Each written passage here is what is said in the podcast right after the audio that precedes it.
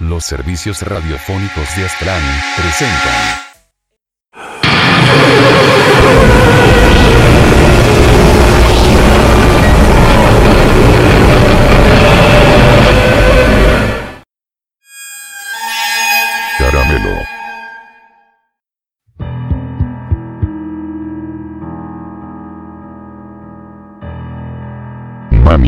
Dijo la pequeña niña, frotándose los ojos, y de pie en la puerta de la habitación de su madre.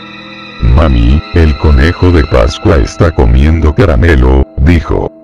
Tonterías, nena, respondió la mujer.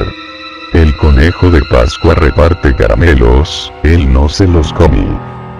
Con media mirada en la almohada y media mirada en su hija, la mujer sacudió ligeramente las sábanas y continuó hablando. Vuelve a dormir, cariño.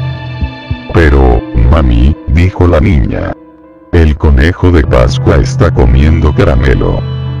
Ahora habló en un tono más serio, casi como si fuese a llorar. Su madre se sentó y abrió los brazos. Nena, te lo acabo de decir.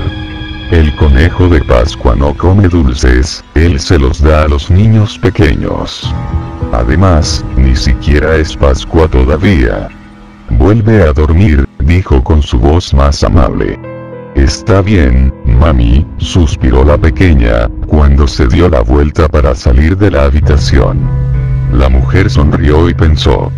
Estos niños y su gran imaginación. Y volvió a dormir en un capricho.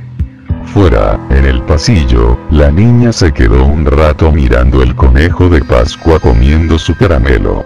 Ella suspiró. Mami me dijo que debía ir a la cama. El conejo de Pascua sonrió. Buena idea, pequeña. Date la vuelta y no mires atrás. El conejo lanzó un colgante de metal brillante hacia la niña. Ella lo tomó y empezó a llorar cuando vio lo que era. Era el collar de un perro, y grabado en él se podía leer la palabra. Caramelo. Go to sleep.